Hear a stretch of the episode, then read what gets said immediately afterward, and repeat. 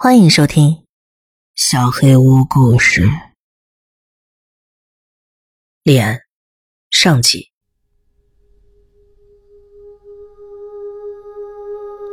一切都结束了。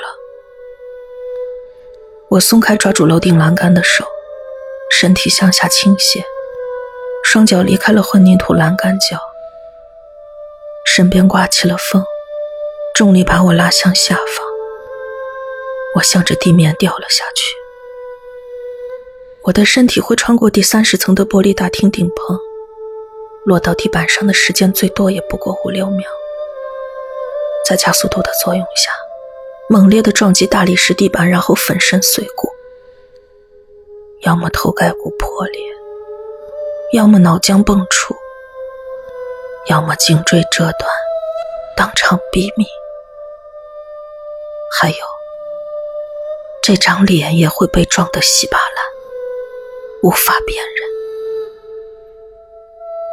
大学时代曾看过一张被棍棒敲打到完全模糊的人头照片，脸跟头部完全分离。说不准我的脸也会变成那个样子。我并非无所畏惧，但即便如此，结束这凄凉的人生是我最后的愿望。地面逐渐逼近，粗暴的风鼓动着我的头发，我闭上了眼睛。之所以走到今天这一步，完全是因为他。第一次见到他，是刚入高中的第二天早晨。分配班级之后，坐到指定位置上的我望着窗外，联想到即将开始单调而无聊的高中生活。昨天已经眼熟的其他女孩们像麻雀一样叽叽喳喳，刺激着我的耳膜。个个都那么幼稚可笑，不用想都知道这些女孩的脑袋里装的是什么东西。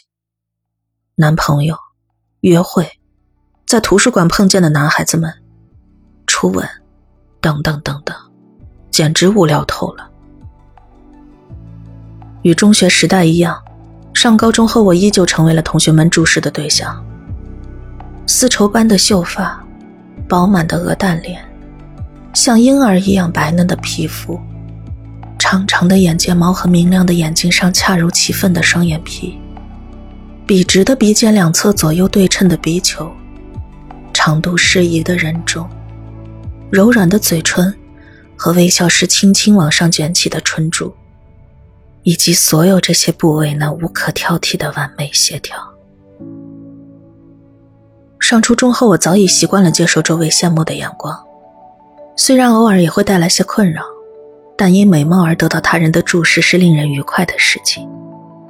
带着漂亮的脸蛋来到这个世界，是活在人世上最优质的先天条件。世间对漂亮女子无限宽容。抓住妈妈的手走在马路上时，从素不相识的叔叔伯伯手中得到糖果，这让小时候的我感到无比惶恐。但上初中以后，我越来越习惯向我递出的各种优待，并开始利用这些优待。入女高的时候，我不仅对周围的目光习以为常，也早已掌握了受到人们注视时装出毫无察觉的样子的要领。我没有必要去搭理那些眼神，只需用白白的手指将洒下来的头发梳到耳朵后面，淡然地望向窗外。看到我这种姿态的人们，大概都会认为我美而不自知。当然，装模作样的我根本不可能陷入沉思。此时的我只是感受着那些目光带来的喜悦，脑袋里什么想法都没有。那天也一样，我望着窗外，享受着注视的目光，用手指尖弹着那些目光中的羡慕之心。刚过早晨八点，我旁边还没有人坐。事实上，谁坐都无所谓。因为座位是按照学号排列的，我是二十五号，坐在我旁边的应该是二十六号。到那一刻为止，我旁边的座位是空的。然而，就在那一瞬间，我突然感觉到来自旁边极为不舒服的气氛。小时候，吃鲫鱼面包时突然咬到了很硬的东西，当把嘴里的东西吐到手掌上，面包碎末里吐出的竟然是摇晃了好几天都没有掉下的虎牙。当时我起了一身鸡皮疙瘩。上高中的第二天早晨，坐在教室里，我旁边又出现了那种感觉。我用余光看了他一下，他坐在我旁边，就是那个令人产生不快感的主人公。他，那瞬间我吓了一跳，因为。那是一张极其丑陋的脸，又干又硬的头发，头发里砸进土豆一样突出的额头，深深凹进去的小眼睛，和堆在眼睛周围的肉，低矮的朝天鼻，比鼻尖还要突出的门牙和牙床，红红的皮肤和张开的毛孔，杂乱无章的青春痘，以及所有这些因素的不协调，应该对这张脸称呼面孔比脸更合适。这张脸的主人悄悄走进教室，连招呼都不打就坐到了我的旁边。当然，毕竟是自己的座位，没必要得到他人的许可。然而就在那一瞬间，他的行为让我觉得非常无理。我想把这种不快感传回给他。我继续装作望着窗外，时而用眼睛的余光偷看他。他拿出笔盒，取出自动铅笔，开始按。自动铅笔表面粘着分不清是口香糖痕迹还是贴纸痕迹，黑乎乎的印子。他连续按了十多次，但是不见笔芯出来。他这才看向了我。他的眼距很宽，就像唐氏综合症患者。从正面看，他的脸更吓人。他犹豫了一下，张开突出的嘴唇问我：“不好意思，你有铅笔芯吗？”那一瞬间，我出现了闻到恶臭的错觉。看到他那张脸，还没到三分钟，竟然会提出这样的要求，简直让我瞠目结舌。没有给你用的，我看都不看他的脸，用耻笑的语气回了一句：“我希望我的话能重重的刺激到他，希望他不要再提出这种无理的要求。”不是。我希望他以后再也不要跟我讲话。但是他再次问了我，这一次，嘴角还带着丑陋的微笑，带着微笑的脸像皱歪了的腌黄瓜。别这样，借我一根吧。我一下子怒气冲天。借我一根吧。他的语气。跟农村泼妇踏了着拖鞋到菜市场买几块钱的豆芽，想要多要一小把是一模一样。我觉得自己变成一个为了一小把豆芽跟农村泼妇斤斤计较的豆芽商贩。我瞪了一下他的脸，在他耳边小声骂道：“你算什么东西，竟然敢指使我！”说完，我安静的站起来，把发冷的他抛在后面，走向了洗手间。然而，当时的我根本不知道，那是我跟他之间这段该死的孽缘的开始。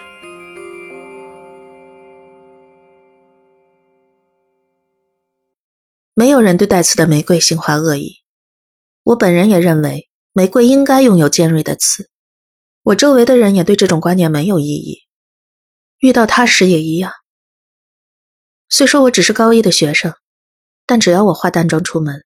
从满脸青春痘的男孩子到岁数相当的老人，都会盯着我看，甚至有些人还会特意跟着我走几步，欣赏我的美貌。上高中不久，我的大名已经传到附近的男子高中。早晨上学时，很多男学生的目光都朝向了我，甚至一些男学生闯进我们女高的大门来看我。其中也有要跟我交朋友，或者红着脸递过来从爱情百科书上抄写的求爱信的家伙。我对他们没有做出任何反应。因为没什么感觉，不可能有什么反应。我只需要边接受他们向我呈上的好意，边用既不是肯定又不是否定的暧昧微笑来回应。他们就误认为跟我来往的意图得到了实现，或者认为这次虽然没有成功，但今后肯定会有机会，便更为我神魂颠倒。遇见他之后，这种情况没有任何变化。然而，自从我的人生路上出现他以后，倒霉的事情开始接二连三的出现了，像狡诈的蛇一样，他慢慢的侵蚀着我的一切。而我明明知道这一点，却不知不觉卷进了他的寂寞。那天侮辱他之后，我决心再也不跟他说话。我重新回到座位时，他的表情很自然，看不出任何的情绪波动。他只是用脏兮兮的手指甲挤着已经发脓的青春痘。我坐回座位上，他若无其事的问我：“不好意思，能借我镜子用用吗？”第二天，我收到了他写给我的信。银志，你好吗？我是智仁。不知道你是怎么想的？见到你我很高兴，能跟你同桌，也许是因为我们之间有缘分。听说佛家里有叫劫的时间单位，那是从宇宙形成到灭亡的时间，经历前生的数万劫之后，才能得到一次见面的机会。我们能做同桌。说明前生的缘分很深，我深信这是很不寻常的缘分。希望我们今后能成为好朋友。你的同桌智仁，我们结前生缘分，全是屁话。我不知不觉发出了轻蔑的笑声，但心里却流过了一股不快的电流。我拿着信向他走过去，在他眼前把信撕成了碎片。我想让他知道我根本不想亲近他，希望他从我眼前消失。然而他似乎一点都不在乎我的拒绝，甚至好像在享受这种反应。他有时送我精心挑选的礼物，有时给我带盒饭。我摔掉礼物，用脚踩烂。他就小心翼翼地捡起摔坏的礼物，犹如对待珍贵的友谊的象征物一样。扔掉盒饭，他同样捡得干干净净，连一粒米饭也不留下。那时他的眼中充满了委屈，还流露出森森鬼气般的邪气。他越是这样，我越是讨厌他。喂，我实在不想跟你说话。我求求你，能不能放过我？能不能从我眼前消失？我烦透了你了！我忍无可忍，把他叫到厕所大发雷霆，但他只是笑嘻嘻的。言志，你话是这么说，可我知道你比谁都善良。还有，总有一天，你会成为我唯一的好朋友。气死我了！我恨不得把心掏出来，让他看看我对他有多厌恶。知道？知道什么？你什么都知道，怎么不知道我最讨厌的就是你？你是真不知道，还是故意装着气我的？我转了一半身，回头又加了一句：“还有，你要是长眼了，先照照镜子吧。谁会觉得像你这种丑八怪配跟我做朋友？人活着。”都会经历不想接受，但不得不接受的事情。上高中之后的第一节体育课，同学们为了换下运动服脱下了校服。我一直认为他的身体也跟他的脸一样狰狞，全身被泥巴覆盖，到处长着不合理的脂肪。然而令人意外的是，他竟然拥有极为匀称的身材和光滑的皮肤。接着。我又吃惊的发现，他的腰上也有一个半月形的伤疤，跟我的一样。五岁时跟堂哥一起在小溪里捉泥鳅时摔了一跤，在小石块之间凸起的碎玻璃瓶底正好扎进了我的腰部，留下了很大的一个半月形伤疤。而他的腰上，竟然也有相同形状的疤痕，不同的是他的伤疤在腰的左边。而我的在右边，这只不过是一种巧合。至少我是这么认为的。我想忘掉他，但是我们俩拥有如此相似的伤疤的事实，一直卡在心里过不去。结果就是那天做跳马动作时，我扭伤了手腕，好几天都绑着绷带受苦。上高中一个月之后接受体检，我这一年龄段的女孩子们对体重和胸围非常敏感，我也并不例外。尽管拥有完美的身材，但是我一直坚持着包括食疗的减肥和胸部健美运动。结束视力检查之后，开始量体重，女孩子们呀呀的喊个不停。什么体重秤有问题，请少写两公斤，因为便秘所以超重了，等等等等。我自信的站到了体重秤上，二十五号，四十四点七公斤。看秤盘的老师说出了我的体重，到处爆出了哇哇的感叹声。接着，他站到了体重秤上，二十六号，四十四点七公斤。我愣了一下，他的体重竟然跟我一样。接着量身高，然而越接近我的顺序，越能感觉到嘴唇干裂的不安。过了二十号之后，我的四肢也开始变得麻木。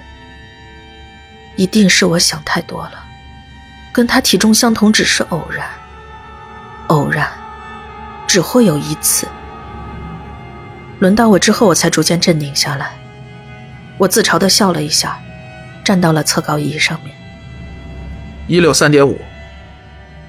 接着，他站到了测高仪上。我虽然没有抬头看，但是一直注意着体育老师的声音。一六五点三。我再次开心的笑了一下。突然，体育老师抓住了正要下来的他。哎，等一下。刚才好像看错了，再量一次。他再次站了回去。我感觉到自己的情绪在骤变，脸上瞬间失去了血色。记录员，更正一下，是一六三点五。桌子和女孩子们开始旋转，周围的一切迅速围住了我。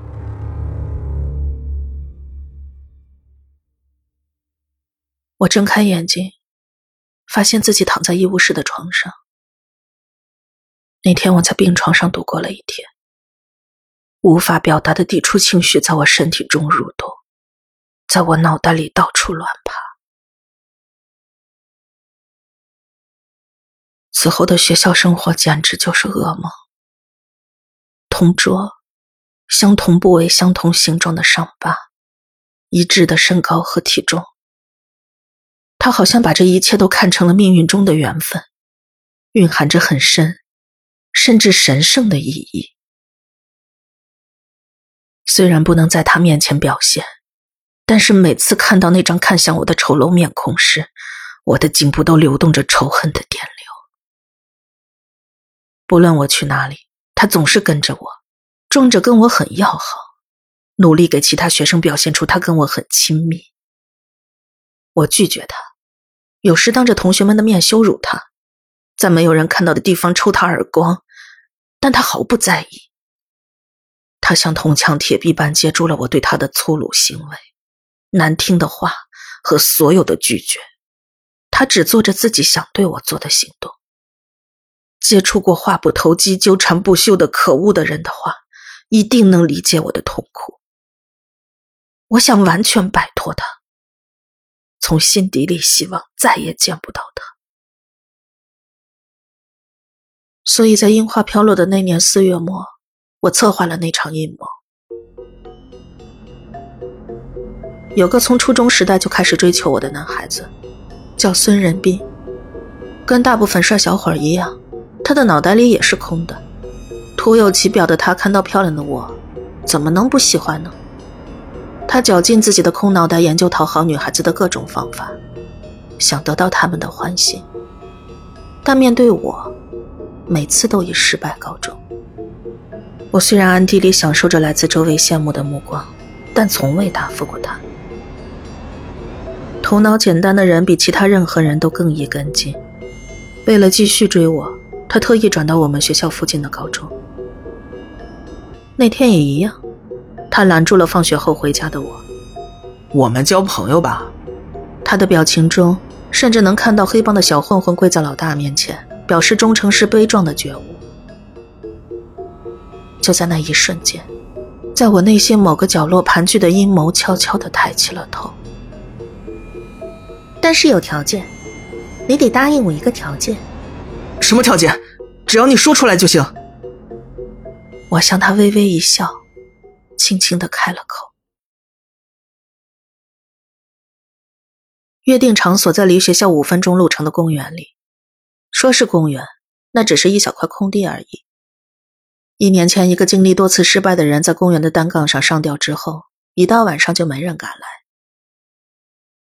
我把他叫到了那里，理由是有要紧的话要跟他说。一直着急要亲近我的他，毫不犹豫就咬住了我抛出的鱼饵。我把孙仁斌也叫到了那里。那家伙得知约会对象不是我，似乎很失望，但他没有拒绝。稍微会看眉眼高低的人，一下子就能猜到我的意图。我是想让那家伙侮辱他，非常残忍的。空地周围种有各种树木。我坐在他不易发现的位置上，我想在那里亲眼看到我的眼中钉被那家伙粗暴的手侮辱的场景。看手表，已经过了十一点，他和他都没有出现。就在这时，身后传来了动静，有人在穿越树林，可能是孙仁斌。我并没有问对方是孙仁斌吗？只是为了观看即将发生的好戏，坐在杂草中的书包上，伸展了双腿。发出动静的树丛变安静了，从下面传来的动静也消失了。往下张望了一会儿，但什么也没看见。突然，有个东西捂住了我的嘴，我奋力挣扎，我想喊，但是嘴被堵住了，喊不出声。是一只手。我想挣脱那只手，拼命的挥动着胳膊。别动！喊一声就杀了你。是孙仁斌。我好不容易回过了头，孙仁斌站在我的后面，月光下他的眼睛发出奇怪的白光。我曾经看过那种眼神。小时候，邻居家得了狂犬病的狗吐着白沫扑向了人，孙仁斌的眼神跟那条疯狗一模一样。接下来的一瞬间。发生了简直无法理解的事情，我的眼前突然亮起了闪电，我无法呼吸，一句话都说不出来，喉咙里发出咔咔的声音，全身出现激烈的痉挛。今天算你走运，像你这种丑八怪，这辈子都不可能有这种机会。说完，那家伙像凶残的食肉动物一样扑向了我。衣服被撕碎，嘴唇也破了。他简直像个疯子，我痛苦的连气都喘不过来。我觉得自己被卷进了万丈激流之中，眼前飞过无数的碎片，身体似乎被撕成了几千块。醒来时，他已经不见了。我周围一个人都没有。月光下，我像碎布一样被抛弃在树丛里。到底哪儿出了问题？他没有来，那家伙竟然强暴了我。是不是那家伙早就认识他？两个人携手算计了我，或者是他利用我的要求，故意将计就计。无数的可能性像残忍的幻影一样在脑子里旋转，但得不到任何结论。最糟糕的是难以忍受的浑身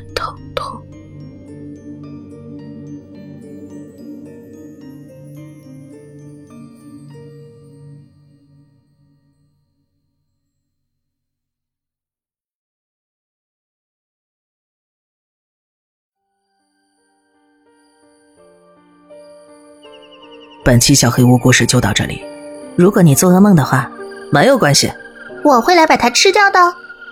我是小黑屋的墨，那我们梦里再见了。